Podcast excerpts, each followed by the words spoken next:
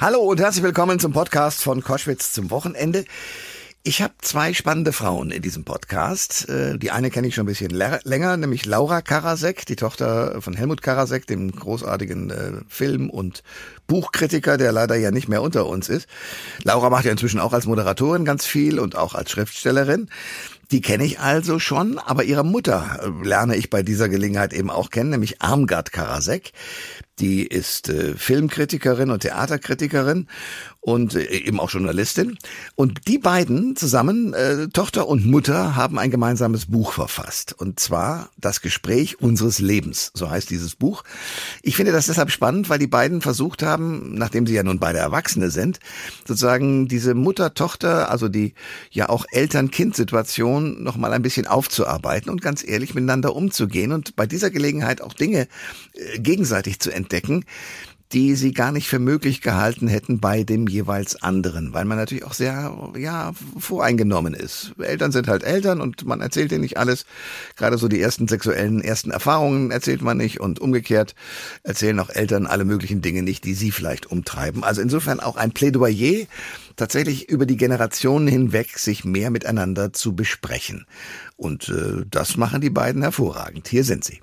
Der Thomas Koschwitz Podcast. Es äh, geht um das Gespräch unseres Lebens, ein aufrichtiges Mutter-Tochter-Buch. Und ich freue mich sehr, dass Armgard und Laura Karasek bei uns sind. Schönen guten Morgen. Guten, Morgen. Morgen. Wow. Laura wieder ganz tief. Hallo. Die Mama am Armgard ein bisschen höher, glaube ich, oder? Ja, geht ja, so. Geht also, so. so hoch jetzt auch nicht. Sagen Sie mir eines. Wie viele Stunden Gespräch stecken in diesem Buch? Oh, also wir haben insgesamt ein Jahr an dem Buch gearbeitet, aber mit großen Unterbrechungen. Und zum Beispiel im vergangenen Sommer haben wir überhaupt nicht dran gearbeitet. Wir haben uns immer ein Thema genommen und dann haben wir ja. stundenlang gesprochen. Okay. Manchmal haben wir auch gemerkt, oh, heute sind wir nicht, man hat ja nicht immer man ist nicht immer in diesem Gesprächsmodus, sondern manchmal merkt man, das Thema hapert jetzt und manchmal konnten wir gar nicht mehr aufhören und haben zum Beispiel beim Thema Liebe ja. oder oder ja auch älter werden und so, dann haben wir richtig gemerkt, oh Gott, da müssen wir noch mal drüber reden, wir müssen weiter telefonieren. Dann haben wir immer stundenlang telefoniert oder beisammen gesessen. Aber habt ihr das aufgenommen? Also ist das ja, auf, auf wir haben es aufgenommen okay. und ist dann verschriftlicht. Aber da wir beide am Computer ungefähr äh, so begabt sind wie ein Zweijähriger, ähm, haben wir das wirklich mit so einem Diktierding und das hat dann immer falsch diktiert und ist die Zeile immer verrutscht. Also am meisten Zeit hat nicht das Gespräch gedauert, sondern das Einrichten des Computerprogramms. Vor jedem Gespräch waren wir immer so, Mama, oh Gott, du checkst es nicht, nein, geh aus dem Internet, das klappt nicht. Du hast auch nicht alles nee, gecheckt. ich habe es auch nicht gecheckt. Ähm, warum ist das Wort aufrichtig im Titel? Weil wir sehr ehrlich sind. Also wir haben uns Sachen erzählt, über die man normalerweise nicht mal mit sich selbst spricht. Oh, Beispiel? Also, ja, wovor man Angst hat, also wirklich Angst hat, was einen, was einen äh, bedroht im Leben, was man fürchtet, was, das kann Einsamkeit sein, das kann, Laura hat verschiedene Ängste, Flugangst, also das wusste ich zwar schon, aber ähm, sie hat ja auch eine Diabeteserkrankung, die wirklich sehr, sehr einschneidend entscheidend im Leben ist. Und da entstehen so Ängste, Todesängste, wann, wann hat man. Naja, es geht jetzt ja nicht jetzt, nur um Angst, nein, es ging ja auch es viel ist ja um, auch sehr lustig. um Peinlichkeiten. Also was man sich selber vielleicht auch nicht eingesteht, weil man sagt, oh Gott, da habe ich mich auch wirklich würdelos verhalten oder so.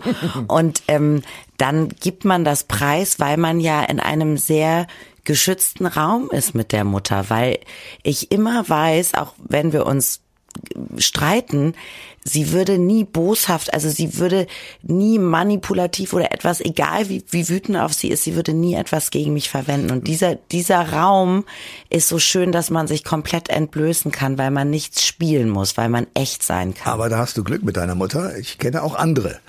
Also, also um Danke, ein Mama. harmloseres Danke, dass Beispiel, du mir kein Messer in den Rücken hast. ein harmloseres Beispiel zu sagen, Laura äh, hat zum Beispiel eine gewisse Angst vor Nähe. Mir ist aufgefallen, wenn ich sie umarme, dann weicht sie immer so zwei, drei Zentimeter zurück. Ach. Und dann habe ich gesagt, hast du Angst vor Nähe? Und dann hat sie gesagt, ja. Und hat mir gesagt, warum? Also Angst. Ach, und warum? Also weil ich habe sie auch gerade umarmt. Und das fand ich ganz lustig, was dabei rauskommt. Da haben wir beide sehr drüber gelacht, weil es schon ziemlich skurril ist. Naja, ich habe, ähm, ich, ich habe, es sind bei mir zwei Sorgen in meinem Kopf. Ist dann entweder, oh Gott, nicht, dass der andere stinkt und ich das rieche und dann kann ich den nie mehr mit denselben Augen angucken, also nach Schweiß oder was weiß ich, hat ein Zwiebelmettbrot gegessen. Oder was ist, wenn, was ist, wenn ich, wenn der etwas an mir sieht, also der umarmt mich, kommt mir ganz nah, riecht etwas oder sieht irgendwo einen Pickel, also dieses, ich möchte nicht, ich, mich, mich, ähm, mich verunsichert das wahnsinnig, wenn ich zu viel von einem Menschen sehe und weiß und der auch von mir. Okay. Dann offen, also ich habe dich gerade umarmt, hatte ich ein Zwiebelbrötchen gegessen. du hast fantastisch gerochen. Vielen, vielen Dank fürs Gespräch. Äh, zwischen Ihnen beiden, also Mutter und Tochter, liegen ja fast 30 Jahre. Äh, wie würden Sie denn das Verhältnis beschreiben? Ja, eine Generation, das ist natürlich auch eine Aufgabe, die wir uns gestellt haben, dass wir auf verschiedene Seiten des Lebens aus zwei unterschiedlichen Generationen schauen. Also sie hat mich auch gefragt, wie war das früher als Frau im Beruf? Ich war ja immer berufstätig. Wie, wie war das mit der Liebe früher? Wie hat man sich kennengelernt? Und da muss man ja offen sein. Da kann man nicht sagen, ach Gott, wir haben uns mit dem Festnetztelefon angerufen und ich habe daneben gewartet oder so. Das ist ja völlig uninteressant, sowas zu erzählen. Man muss dann schon offen darüber sprechen, ähm, ja, wie man Männer kennengelernt hat oder Freunde, wie man das gelebt hat mit, mit Partnern, ähm, wie man sich ähm, auch mal gestritten hat und worüber und wie das auseinandergegangen ist oder dass man sich mal in jemanden verliebt hat, obwohl man eine Beziehung hatte und so. Und dann hat sie auch was erzählt und dann haben wir festgestellt, obwohl wir eigentlich beide sehr verschieden sind, dass es alles gar nicht so anders ist. Was wir erlebt neuen, haben. Ja, auch in der neuen Generation nicht. Aber natürlich auch das Thema Gleichberechtigung. Mit was ringt man als Frau in seinem Beruf? Wo werden einem Hindernisse in den Weg gelegt? Ähm, wie geht, also Feminismus, meine Mutter in den 70ern, die immer sehr frauenfördernd war und immer so sehr pro Frauen und mir auch in den 90ern, als ich Teenie war, immer gesagt hat, jetzt macht dir nicht immer so viel aus Jungs und immer du mit deinen Jungs und so, das ist gar nicht so wichtig. Obwohl. Und ich habe das natürlich sehr geliebt und das war mir immer wichtig, verknallt zu sein. Gleichwohl habe ich erst im Berufsleben verstanden, was sie damit meinte, nämlich, dass man Frauen unterstützen und fördern muss und dass man sich durchsetzen können muss. Und ich bin sehr emotional. Ich habe auch schon mal im Büro geweint und so. Da hat sie gesagt, mach das nicht und zeig das, zeig diese Schwäche nicht und so. Also auch was man lernen kann von der Mutter, die ähm, einfach mehr Erfahrung hat und nicht wie so ein trotziges Kind sagt, ja, äh, du bist meine Mutter, du willst mich nur belehren, sondern wirklich zu sagen, da ist ein Mensch, der möchte nur das Beste für mich und der hat da mehr erlebt und der kann mir Ratschläge geben, wie ich mich eben verhalten soll in bestimmten Situationen, wenn ich mich bedroht fühle, wenn ich Konkurrenz erlebe, Rivalität im Job, äh, wenn ich vor gewissen Dingen zurückschrecke da hilft sie mir wahnsinnig. Und es ist ja töricht, nicht auf Menschen zuzugehen, die älter und weiser sind, sondern zu sagen, ah, ich mache das alles alleine. Das ist ja schwachsinnig. Also das, was Laura jetzt sagt, ist natürlich auch ein Ergebnis unseres gemeinsamen Buches, dass sie jetzt so darüber spricht und sagt, meine Mutter gibt mir einen Ratschlag. Früher hat sie, bevor wir das Buch gemacht haben, hat sie gelegentlich sehr pampig oder ausfallend also auf in der meine Pubertät. Auf, na ja, in der Pubertät, aber auch noch danach, als okay. sie schon erwachsen war. Ich bin war. einfach noch in der Pubertät. Ja, sie ist sehr temperamentvoll ja. und sie hat mich dann auch wirklich manchmal angeschrien, womit ich überhaupt nicht umgehen kann. Und dann habe ich zu ihr gesagt, noch nie hat mich ein Mensch so angeschrien wie du. Das kann ich überhaupt nicht haben. Das finde ich fürchterlich. Und dann hat sie gesagt, Mama, Mama, das ist ein Liebesbeweis. Weil das ist ja ein Zeichen von Nähe. Nur bei den Menschen kannst du auch so emotional überhaupt berührt werden, die dir, wo dir so ein Kommentar auch nahe geht. Sonst ist dir das ja egal. Das stimmt. Ähm, sollten wir uns denn mehr mit unseren Müttern austauschen? ja, also ich halte es für geradezu fahrlässig, ähm, die Familie außer Acht zu lassen, gerade in der heutigen Zeit. Also ich finde der Zusammenhalt und, und dieses, diese Unterstützung und Solidarität, also das sind ja alles Menschen, mit denen man sich auseinandersetzen kann und sollte. Auch wo kommt das her? Wie war ich als Kind? Wie warst du? Wo kannst du mir helfen? Das, was Schöneres gibt es doch gar nicht. Und natürlich ist das mit Aufwand verbunden und auch manchmal mit Kampf und manche Sachen ärgern einen und natürlich geht einem die Mutter auch wahnsinnig auf den Keks, wie jeder Mensch, dem man nahe ist. Aber das, zu vernachlässigen halte ich für einen großen Fehler, weil das sehr schön ist, so eine starke Unterstützung und Liebe und Verbundenheit zu spüren. Was hast du denn über deine Mutter erfahren, was du vor dem Buch nicht wusstest? Ähm, dass sie auch mal einen Mann im Schrank stehen hatte wie ich, weil, weil der Freund zu früh nach Hause kam. Ist das lustig? So, nach dem Motto, ich habe ja ein Sommerkleid, ich habe ja ein Winterkleid, hallo Karl-Heinz. Ja, ah, Karl-Heinz passte gut zum Herbstoutfit. Genau, vor allen Dingen glaube ich nicht, dass der Karl-Heinz hieß, aber nee, vielleicht hieß er Uwe. Hieß auch bei mir nicht Karl-Heinz. aber wir hatten beide eben meinen Mann im Schrank. Das war, sind halt mehr so die lustigen Geschichten, dass man halt auch so ein bisschen äh, wild war und sich ausgetobt hat. Und aber auch... Ähm, Dinge, da, ich habe sie manchmal als so schroff empfunden und eben nicht so emotional, nicht so impulsiv, temperamentvoll wie ich und habe immer gedacht, das ist eine Ablehnung meiner meiner Hitzköpfigkeit mhm.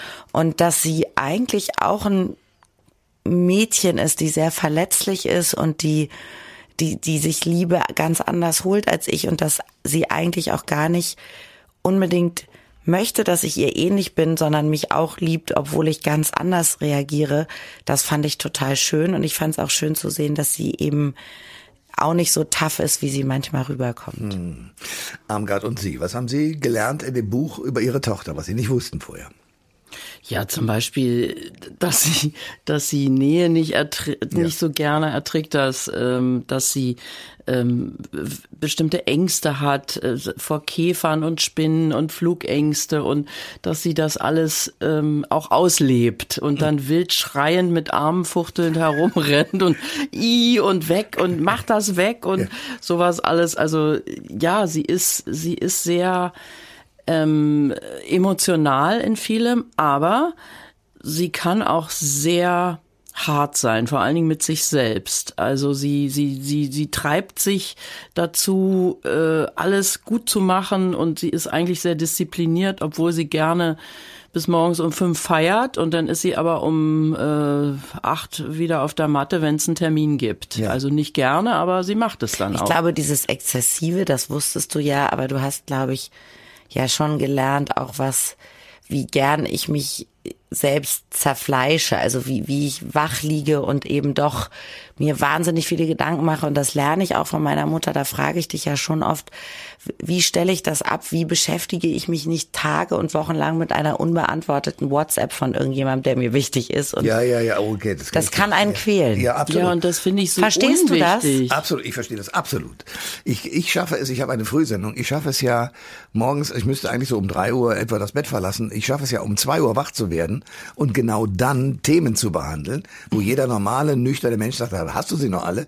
Oder? Dann treiben mich Dinge um. Ein Nebensatz von irgendeinem Menschen, den ich sehr mag. Äh, wie total. man das wieder, ganz, ganz verrückt. Aber ich sag ich immer, ich fühle das total, weil ich bin so, das. ich denke dann über, dann fällt mir nachts um drei, da liege ich natürlich noch wach oder komme gerade irgendwo her, weil ich so ein Nachtmensch bin und da, wirklich, das können einzelne Sätze. Oh, warum hat der den Kommentar gemacht? Warum ruft der mich da nicht zurück? Warum, oh, die E-Mail, oh Gott, die muss ich noch schreiben. Also da, da kommen einem ja Sachen ganz wichtig vor und am nächsten Morgen denkt man, na ja, ist doch nicht mehr so wichtig. Und ganz in der genau. nächsten Nacht liegt man aber wieder genau deswegen. Ganz, ganz genau. So ja, das habe ich natürlich auch gelernt über Laura, dass sie viel mehr von außen abhängig, von Menschen, die irgendwas sagen, machen, tun, irgendwelchen Sachen, die mit ihr passieren, viel mehr von außen abhängig ist als ich ich, ich mache mir nicht so viel von anderen Kommentaren, die andere Menschen abgeben. Und dann denke ich, ja, das ja, sagt der froh. so, ich sehe es aber anders, ja. so eins zu eins. Und Laura windet sich und leidet darunter. Und ich denke auch, das macht mich auch ein bisschen traurig, weil ich das, äh, das ist nicht gut, wenn man sich so davon treiben lässt, was andere sagen, was andere machen, ob man da eingeladen ist oder hier äh, zu spät eingeladen wurde oder so, dann denke ich, ja, ist halt so. Aber wir sind natürlich auch in einer Branche, in der das dummerweise genau ganz wichtig ist. Also wir Danke. vergleichen uns, ähm, wir, wir gerade bei den Frauen, denke ich, ist auch nochmal Schönheitsideal, wer kommt wie, wann, wo rüber, wer ist in welchen Shows eingeladen, etc. Das sind ja alles so Dinge, die man dummerweise, obwohl man es nicht tun sollte, mitrechnet. Äh, ich kann das gut nachvollziehen. Ich will aber auf das Buch nochmal kommen, weil die Kapitelüberschriften zum Teil sehr lustig sind und sehr vielfältig. Da geht es ja von Nagellack bis Gleichberechtigung, wirklich alles Mögliche. Ein Kapitel heißt Sex und andere Lebenskrisen. Ja. Aber das ist kein Thema, was ich zum Beispiel mit meiner Mutter hätte besprechen wollen. Also wie, wie haben Sie das hingekriegt? Naja, das ist so, also dann fängt Laura an und wir, wir sprechen so über das Thema Liebe und dann erzählt sie beispielsweise, wie sie mal Liebeskummer hatte und dann sage ich, ja, hatte ich eigentlich selten im Leben jemand, der mir Liebeskummer bereitet hat, den fand ich denn doof und wollte den dann irgendwie gleich aus meinem Leben ausschließen und habe mir dann einen neuen gesucht und es hat Gott sei Dank auch geklappt. Also es gibt so Krisen und dann kommt man so, ach so machst du das, sagt sie und ja, also ich fand das eher immer schwierig, wenn jemand mich doof fand, sind wir wieder beim Thema, dann hat mich das Wochen und Tage lang beschäftigt und ähm, dann habe ich mir aber trotzdem schon einen neuen gesucht und der, mit dem habe ich mich dann auch getroffen, dann war der erste wieder eifersüchtig und so spricht man darüber, wie man Beziehungen lebt und erfährt und da kommt man zwangsläufig auch dazu, dass man meinetwegen jetzt mal mit einem eine Beziehung hatte und aber gleichzeitig noch einen anderen Freund. Ach, das hattest du auch mal, ja, hm, wie bist du denn damit umgegangen? Und ähm, ja, nicht immer richtig. Also einer musste sich mal im Schrank verstecken und dann sagt die, ah, das ist ja lustig, bei mir auch und so. Und dann redet man darüber. Also man redet ja nicht über die Details, wie war wer, wo, wann beim Sex, sondern man spricht darüber. Was findet man sexy? Welche Männer, welche Typen Männer findet man anziehend? Was ist total unsexy? Was machen Typen? Was vergrault einen?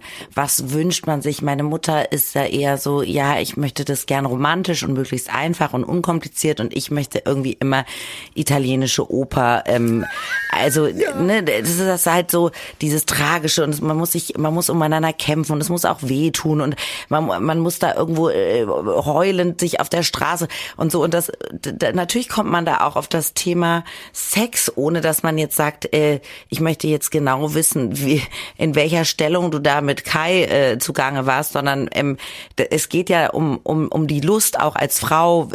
Wie erlebt man weibliche Sexualität, was ja auch ein Thema ist. Ähm, und darum geht's dann. Okay. Wie gesagt, kein Thema, auf das ich. Da sind wir überhaupt bei einer interessanten Frage. Äh, Mütter und Söhne schließt das Buch aber aus, oder? Also ich habe schon zu meinem Sohn gesagt, wenn das Buch äh, mir viel Spaß macht, was wirklich gemacht hat, dann bist du der Nächste, dann mache ich ein Buch mit dir. Und dann schrie er schon, um Gottes Willen.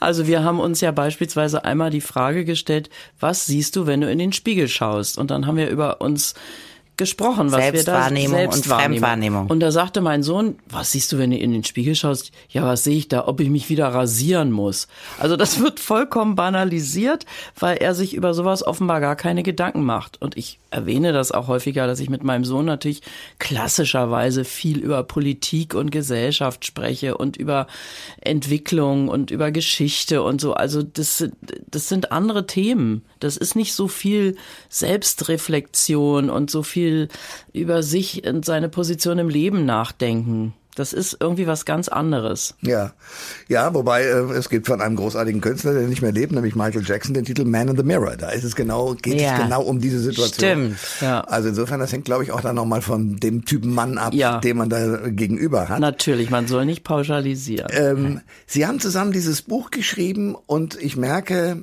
Sie sind natürlich auch gut beide in einem Haushalt groß geworden, in dem sowieso viel diskutiert wurde. Laura ja, hat mir oh erzählt, oh es hat Mittagessen gegeben, wo ganze Germanistikrätsel durchgeführt wurden. ja. Und man kann sich das bei Helmut Karasek natürlich auch wirklich gut vorstellen. Also insofern. Es war nicht unanstrengend. Es war immer, es hatte immer so eine leichte Theaterbühnenprüfungssituation beim Mittagstisch. Okay, ich verstehe. ähm, was können denn andere Gespanne von Müttern und Töchtern aus diesem Buch lernen?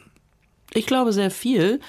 Äh, dass man wirklich miteinander sprechen muss. Also vielleicht soll man seine Mutter oder seine Tochter oder auch seine, seinen Sohn, seine Schwester, seinen Vater mal fragen, Wofür hast du eigentlich früher die meiste Angst gehabt? Oder was hat dich früher ähm, traurig gemacht? Oder wo, worüber, wann warst du mal wahnsinnig glücklich im Leben? Und warum? Es sind ja nicht so, oh, als mein Kind geboren wurde, war ich glücklich. Klar, aber es sind ja oft die kleinen Momente, die einen glücklich machen. Und ich habe auch äh, zu Laura mal gesagt, es ist ja nicht, wenn man einen Partner verliert, ist es nicht der die Reise, die man nicht mehr mit dem macht, sondern es ist eigentlich der Alltag, das gemeinsame Kochen, das am Tisch sitzen und sich unterhalten halten, das fehlt einem. Und ich glaube, man sollte seine Mutter mal fragen, ähm, was ihr im Leben äh, Freude macht, was ihr äh, wehtut, was ihr ähm, fehlt, wo, wonach sie sich sehnt, was sie noch erleben möchte in ihrem Leben. Es gibt so viele Fragen, die man einander stellen kann. Und ich glaube, man erlebt seine Mutter dann noch mal anders oder man überlegt sich vielleicht auch selbst, was macht mir Freude, was macht mich glücklich, traurig und so weiter. Und das macht einen auch reicher. Man sollte unbedingt das Gespräch suchen. Das sagt äh, Armgard äh, Karasek, die zusammen mit ihrer Tochter Laura das Buch geschrieben haben über Mutter- und Tochterbeziehungen, das Gespräch unseres Lebens, ein aufrichtiges Mutter-Tochter-Buch. Ich sage an beide Dankeschön für den Besuch. Danke für Danke die Einladung. auch. Vielen Dank. Alle Informationen zur Sendung gibt es online auf thomas-koschwitz.de.